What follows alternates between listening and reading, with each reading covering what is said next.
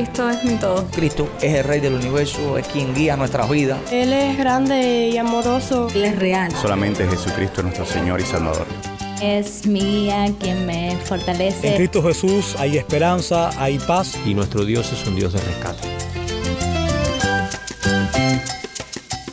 Estás escuchando a El Faro de Redención, Cristo desde toda la Biblia para toda Cuba y para todo el mundo. Hola, soy el pastor Daniel Warren. Muchas gracias por acompañarme para dar continuación a nuestra serie La verdadera gracia, estudiando juntos Primera de Pedro. Ha sido un privilegio durante esta serie oír de hermanos y hermanas en Cristo en Cuba, y hoy tenemos la dicha de estar nuevamente en La Habana, Cuba, con un grupo de hombres que nos brindarán sus observaciones sobre el texto de 1 de Pedro 3.7, un llamado a los esposos cristianos a que vivan piadosamente en sus roles como esposos. No te olvides de visitar nuestra página web o nuestro canal de YouTube para ver una versión en video de la conversación que oiremos hoy en el programa.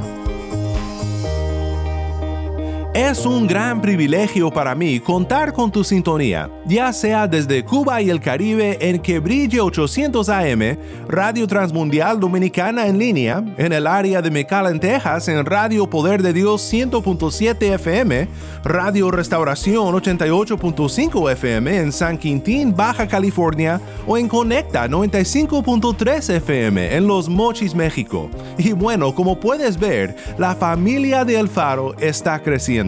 Si estás en sintonía en otra emisora o por medio del podcast, escríbeme un correo y cuéntame desde qué lugar escuchas el faro. Nuestro correo electrónico es ministerio arroba elfaroderedención.org. Nuevamente nuestro correo electrónico es ministerio arroba elfaroderedención.org. Y si estás en sintonía fuera de Cuba y deseas unirte con nosotros financieramente para juntos resplandecer la luz de Cristo desde toda la Biblia para toda Cuba y para todo el mundo, visita nuestra página web elfaroderedención.org diagonal donar. elfaroderedención.org diagonal donar.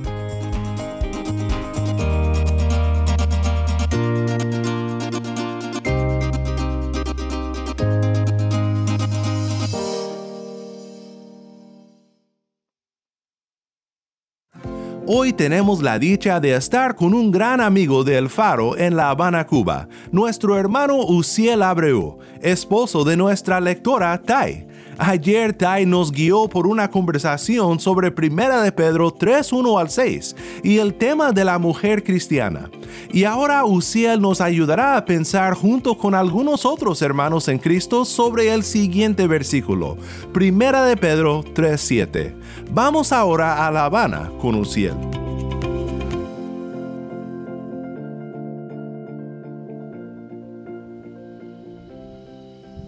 Sean bienvenidos mis hermanos y a todos aquellos que ya sea que nos escuchen o nos estén viendo. Les deseamos una bendición de Dios y queremos también que esto sea sobre todo para exhortar y animar a aquellos que están compartiendo con nosotros. Nosotros estamos acá en el Faro de Redención y quisiera, mis hermanos, que ustedes empiecen entonces presentándose. Mi nombre es Jusiel Abreu y estamos compartiendo en este programa. Entonces quisiera que se presentaran a aquellos que nos escuchan y nos ven en, esta, en este día. Amén. Mi nombre es Raciel Semaná y le doy muchas gracias a Dios por la invitación de poder estar aquí con ustedes en Faro de Redención. Bueno, mi nombre es Denis Ruiz y estoy contento de estar en este lugar, la invitación extensiva que se me ha hecho aquí en Faro de Redención. Mi nombre es Frank Batista, soy artista visual y plantador de una nueva iglesia. Estoy agradecido por poder compartir aquí en este momento. Bueno, amigos míos, el tema que nos compete en el día de hoy es un tema muy importante en la vida hoy. El tema va sobre la familia y el rol de los esposos en la familia. Y está en Primera de Pedro, capítulo 3 y el versículo 7. Y dice de esta manera, ustedes, maridos, igualmente, convivan de manera comprensiva con sus mujeres, como con un vaso más frágil, puesto que es mujer, dándole honor por ser heredera, como ustedes, de la gracia de la vida, para que sus oraciones no sean estorbadas. Entonces quisiera abrir un poco el espectro del tema, aclarando que viene el apóstol Pedro hablando sobre la realidad de los roles en cuanto a esposas y esposos. Y cuando ha hablado a las esposas y le ha, de alguna manera, eh, dicho que un camino muy bueno es la castidad, la reverencia, el respeto dentro del matrimonio, ahora se refiere a los maridos y dice, bueno, ahora igualmente ustedes tienen responsabilidades y comienza hablando primero de convivir comprensivamente. ¿Qué es para ustedes convivir comprensivamente con nuestras esposas? Bueno, yo creo que especialmente nosotros como latinos y específicamente como cubanos tenemos una tradición un poco eh, machista. Y hay como una ley eh, cultural donde dice que el hombre es el que tiene la razón, el hombre es el que manda y, y, que controla todo. Lamentablemente se ve mucha incomprensión eh, bajo este precepto, ¿no? De qué es lo que debería ser un hombre. La Biblia nos muestra eh, un panorama totalmente diferente a esto, sin quitarle importancia en los roles de, de, ambas personas, tanto la mujer como, como, el hombre. Pero creo que incluso va más allá del, del contexto cultural cubano o latino porque vemos que en la Biblia en ese tiempo se escribía acerca de eso. Entonces da la impresión de que hay como que una tendencia debido al pecado del hombre ser, eh, no ser comprensivo con, con, la mujer. Entonces hay un llamado de atención en cuanto a ese, específicamente a ese pecado de parte de, de los hombres. Sí, Frank, yo creo que tú tienes mucha razón y creo que es válido también ahondar un poquito en el contexto en el que fue escrita la carta. La carta está siendo escrita en el primer siglo por Pedro, apóstol a los judíos, escogido por el Señor. Y como judío, nosotros tenemos que conocer un poquito el contexto de la cultura que nos está llegando ahora porque sí, tiene mucho que ver con los cubanos, tiene mucho que ver también con el hoy, el machismo que hay hoy. Y esta era una cultura patriarcal, una cultura que el poder y la autoridad del hombre predominaba y que incluso tenía mucho que ver también incluso con la religión, eh, en cuanto a los vínculos, en cuanto a la enseñanza. Los hombres eran, digamos, ostentaban toda autoridad en la familia y a las mujeres no se le daban muchas oportunidades. Cristo en este sentido es contracorriente. Cristo empieza a enseñar directamente a mujeres, se ve en el pasaje donde lo hace con Marta y María, y, es contracorriente completamente porque las mujeres tenían su lugar en la sinagoga, no podían recibir enseñanza directa de ningún maestro, sino que los esposos tenían que enseñarla. Y ahora vemos que Pedro está haciendo un alto y está yendo también contracorriente, contracultura, y está exigiéndole a los esposos que nosotros tenemos que vivir de una manera comprensiva con las mujeres. Y creo que tiene que ver también con dar un lugar en la familia, porque después agrega un comparativo, dice, como con un vaso más frágil. Entonces me gustaría que profundizáramos un poco sobre esta idea. La idea de tener comprensión con la mujer. ¿Qué significa? Significa tomarnos nosotros una postura diferente. Significa nosotros eh, ser capaces también de comprender el verdadero concepto de Dios en cuanto a autoridad. No es lo mismo tener autoridad en la familia que ser autoritativo con la mujer. Y también, ¿qué significa para nosotros que la mujer es un paso más frágil que nosotros? Brasil, ¿tienes alguna idea en cuanto a esto? Bueno, en mi perspectiva de ver estos versículos, ¿no? Creo que aquí habla sobre la conducta y sobre el comportamiento del hombre, en este caso el marido hacia la mujer y la palabra honor para mí creo que tiene un gran significado, al igual que es una palabra que es un hebraísmo y tiene un gran peso y una gran magnitud. Y ya solamente al el apóstol Pedro al colocar este versículo diciendo que el hombre tiene que tratarla eh, como vaso más frágil, no solamente al nivel de fragilidad, sino más, como algo superior. Y le está dando eh, el punto clave a la mujer que merece, ponerla en el estatus en el cual tiene que estar, en la condición en la cual fue creada, en la misma plenitud que el primer hombre fue creado. Entonces creo que eh, lleva implícito la delicadeza, la ternura, el amor, la comprensión y como dice el versículo, ¿no? Es un estilo de vida. Dice convivir, es un diario vivir, es un eh, un aquí, un ahora, un pronto, un después. Eh, pero creo que ellas necesitan también, eh, como decía el Denny, ¿no? que nosotros le demos ese espacio, ese lugar, eh, los oídos, más que el hablar a veces. Y eso es una muestra dándole más honor a él. Y en el sentido racial, cuando tú dices y apuntas a, eh, a un ahora, a un después, un pasado, un presente, un futuro, y englobas todo eso en el convivir, estás hablando entonces de que quizás nosotros los hombres debemos enfocarnos en realmente tener esto como una práctica de vida diariamente, diariamente, cada minuto, cada segundo nosotros tenemos que estar recordándonos la, realidad de quién y qué es la mujer en nuestra vida, en este caso nuestra esposa, y tratar de sujetar nuestra vida a ese estilo.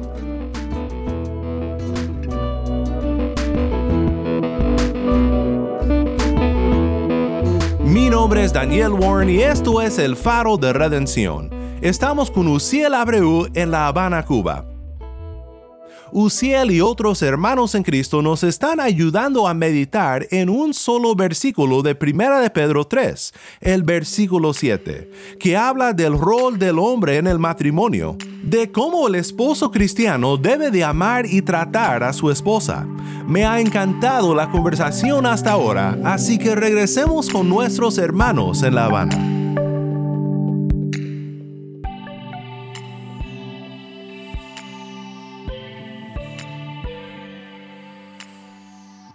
Qué bien. Entonces tenemos que dar un saltito a Génesis entonces, porque creo que Pedro lo hace. Y nos va a ayudar un poco a aclarar estas cosas, porque el texto sigue diciendo, con el encabezado del que precisamente Denis tú hablabas, dícele dándole honor. Y la causa, miren cuál es, dándole honor por ser heredera, como ustedes, los hombres, de la gracia de la vida. Creo que Pedro aquí hace un salto a Génesis y está hablando ya no de roles, sino de niveles de importancia delante de Dios y de los requerimientos que como seres humanos tenemos, todos, como creación de Dios, tenemos delante de Dios. Y creo que lo que hace Pedro aquí es equilibrar la cuestión de mujer-hombre. Está diciendo, esposos, ustedes no son más que sus esposas. Ustedes son simplemente iguales que sus esposas. Creación de Dios, hijos ambos de Dios, ambos escogidos y salvados por Dios y entonces en ese sentido sí, hay una diferencia en cuanto a roles. No es lo mismo un esposo en la familia que una esposa en la familia. Tienen diferentes funciones, pero igualdad de criterio e igualdad de importancia delante de Dios. ¿Creen ustedes eso también? ¿Quisieran ahondar un poco sobre eso? Bueno, sí, eh, yo creo que Génesis lo explica de manera magistral. Hay un punto en la historia de Génesis que, según cuando leemos Génesis, vemos que Dios hizo los animales antes que la mujer. Y cuando lo hizo, según el texto, dice que eh, para que fuera su ayuda idónea. Y dice, más el hombre, dice el texto así, literal, más el hombre no halló para él Ayuda. Es decir, que Dios sabía la intencionalidad de que había detrás de eso. Cuando te hago la mujer, te la hago para que vea de que ningún animal, no hay nada que Hmm. va a suplantar eso. Te lo, tú te lo voy a hacer después para que vea cuánta necesidad tienes de esto. Entonces, ¿cómo Génesis explica eso? De una manera magistral, tienes toda la razón.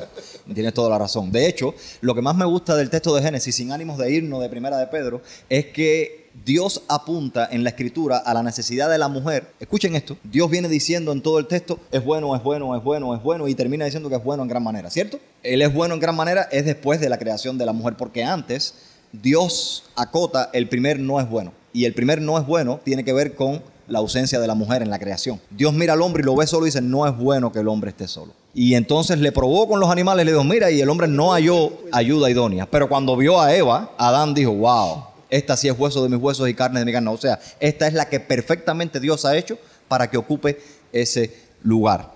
Quisiera entonces eh, eh, que entendamos que la mujer tiene el mismo nivel de importancia delante de Dios que el hombre. Las esposas y los esposos tienen el mismo puesto delante de Dios.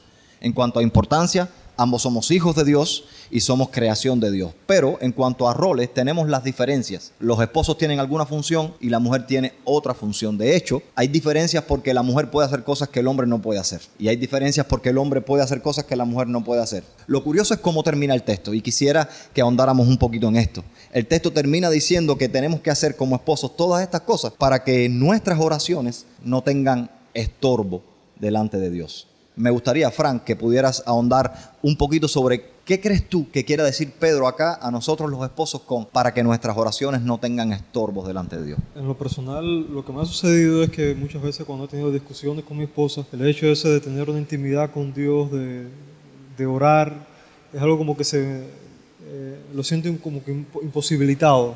No creo que es que haya una fuerza que me esté imposibilitando o que haya algo ahí. No, sencillamente que Dios nos ha dotado de una conciencia y el sencillo hecho de, estar en la presencia de Dios, de, apartar un momento para estar bajo la presencia de Él, eso es lo primero que va a venir a ti. Es el problema que estás teniendo con, con tu esposa en este, en este caso. Y, y, o sea, ahí- se, se crea como una, como una, una tensión, una, una carga, porque eh, cuando, cuando estás frente a Dios, que es un Dios junto, justo, que es un Dios santo, y también como tienes el mismo eh, Espíritu Santo dentro de ti, eh, Él mismo te va a estar dando testimonio de qué es lo que está mal. Entonces, eh, así, una, desde, un, desde un punto de vista práctico, yo creo que, que eso se, aplica en este sentido, ¿no? De que hay, hay como un límite que tú estás poniendo, un, hay como un límite que tú mismo te estás poniendo a la hora de tú estar tratando mal a otra persona, en este caso a, tu esposa, o de tener alguna discusión pendiente o, o algo así. O sea que si te he entendido bien, la esposa tiene un lugar preponderante en nuestra vida, ya que son las personas que comparten con nosotros cada tiempo, cada minuto, cada segundo de nuestra vida. Y si te he entendido bien, Frank, eh, para acotarlo, porque creo que es muy importante, no hay nada de místico en esta realidad de que nuestras oraciones tengan estorbo. No es una fuerza que nos impide, no hay nada de místico, no hay nada de, raro. eh, como la gente a veces los cristianos llegamos a, a creer, sino que es una cuestión bien aterrizada y bien práctica. Es simplemente que cuando nosotros hemos pecado contra nuestra esposa, cuando nosotros tenemos problemas con nuestra esposa, en la vida práctica es real, nuestra intimidad con Dios entonces comienza a caer porque está teniendo una limitación, un estorbo que en este caso sería ese problema que no hemos, no hemos arreglado con nuestra esposa. Me viene a la mente ahora el texto que dice que no se ponga el sol sobre nuestro enojo. Y, con quién mejor que con nuestra esposa, que es con la que tenemos que diariamente convivir y después entonces en la noche ten- tenemos que dormir con ellas, tenemos que compartir el lecho con ellas y tenemos que hablar, porque casi siempre ese es el tiempo que tenemos libre, tenemos que compartir con ellas cómo ha sido el diario vivir. Y cuando hay un estorbo, cuando hay un problema, cuando hay un pecado que interfiere en eso, entonces obviamente nuestra intimidad con Dios va a estar, eh, va a estar eh, frenada de alguna manera. Eso va a ir en detrimento de nuestra intimidad con Dios. ¿Están ustedes de acuerdo con esto? Raciel, ¿quiere eh, ahondar algo o, o dar alguna idea sobre esto? Bueno, sí. Bueno, apenas eh, voy a cumplir cinco meses de casado, ¿no? Cinco meses de casado, todo, toda una eternidad, mi hermano. Entonces estoy fresquecito. Pero bueno, en mi, en mi experiencia, ¿no? Yo soy, en este punto, el sentimiento que, que más me viene cuando discuto con mi esposa es sentirme mal. Y como que yo quiero tratar de resolver las cosas al momento. En el caso de ella, ella es más sabia, más prudente, ella tiene más paciencia, espera el tiempo preciso. Pero yo no, yo como que me desequilibro y como que la conciencia comienza a reprenderme y el Espíritu Santo también. Y lo que hemos llegado a consenso los dos es que no podemos dormir sin antes arreglar las cosas. Y hay muchos creyentes, creo, en este caso, que, que ellos piensan que al otro día se puede resolver las cosas. Yo respeto sus criterios, pero ¿cómo yo pudiera dormir con una mente tranquila y una conciencia tranquila sabiendo que he discutido con mi esposa? Es posible. ¿Y cómo pudiera yo ir antes de dormir a las de rodillas a la presencia de Dios buscando solución a mis problemas si Dios me está diciendo no ha solucionado el problema que tienes abajo? O sea que hay estorbo cuando discuto. Sí. Bueno, ¿y qué tal si para concluir usamos el mismo texto como, como herramienta, digamos? Aquí Pedro dice para que nuestras oraciones no tengan estorbo. ¿Y qué tal si la misma oración sería la herramienta perfecta para quitar, barrer este, este estorbo en la relación de esposo-esposa del medio? ¿Qué tal si cuando tenemos un problema con nuestra esposa y algo no, no funciona bien, eh, somos pacientes, paramos, respiramos un poco e intentamos entender y buscar la solución con nuestra esposa a través de la oración. La oración creo que es perfecta para barrer este estorbo. Bueno, mis hermanos, Raciel, Fran, Denis, ha sido un placer tremendo tenerles acá con nosotros y ha sido también un placer tremendo el disfrutar de compartir y dialogar sobre la escritura de Dios en este programa del Faro de Redención. Así que a todos los que nos están escuchando, los que nos están viendo, les deseamos la mayor de las bendiciones de Dios y también a cada uno de ustedes con sus esposas, sus hijos también y que Dios me les esté bendiciendo mucho en su familia.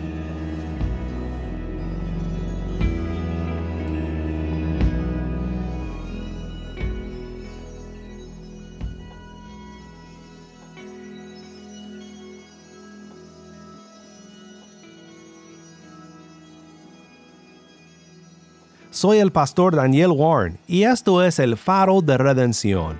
Muchas gracias Uciel y a todos nuestros hermanos en La Habana por acompañarnos aquí en el faro. Para ver una versión más extensa en video de esta conversación, visita nuestra página web elfaroderedención.org o nuestro canal de YouTube. Solo busca El Faro de Redención. Nuestra serie en Primera de Pedro se ha titulado La verdadera gracia. Y qué bueno fue recordar hoy que somos el esposo y la esposa, el hombre y la mujer, y todos los que hemos puesto nuestra fe en Cristo para la redención, herederos de la gracia de la vida. Mi anhelo es que este estudio nos reoriente hacia esta gracia, hacia nuestra identidad en Cristo y hacia nuestro propósito en este mundo.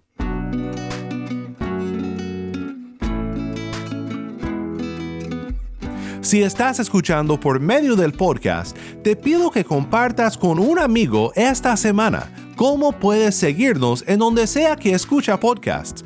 Así más personas podrán disfrutar de la gran bendición de oír de nuestros hermanos cubanos sobre la verdadera gracia que ellos han hallado en Cristo. Y si estás en sintonía fuera de Cuba, considera apoyar este ministerio. Contamos con tu respaldo económico para seguir al aire en Cuba y en todo el mundo. Para hacer tu donativo, visita nuestra página web elfaroderedención.org diagonal donar. elfaroderedención.org diagonal donar. Oremos juntos para terminar. Padre Celestial, qué bendición es saber que somos herederos de la gracia. Ayúdanos, como bien nos han recordado nuestros hermanos en La Habana, a vivir con esta perspectiva en todas nuestras relaciones, reconociendo que somos coherederos con Cristo.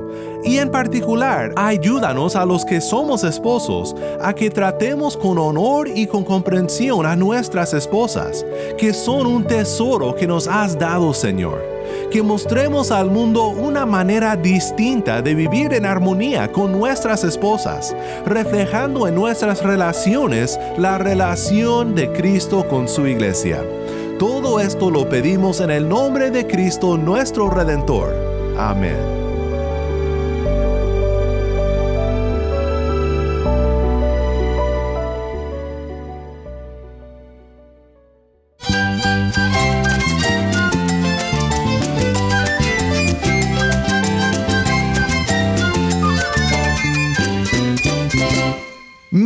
Es Daniel Warren. Te invito a que me acompañes mañana cuando, como siempre, anunciaremos las buenas nuevas de Cristo desde toda la Biblia para toda Cuba y para todo el mundo, aquí en tu programa de bendición, El Faro de Redención.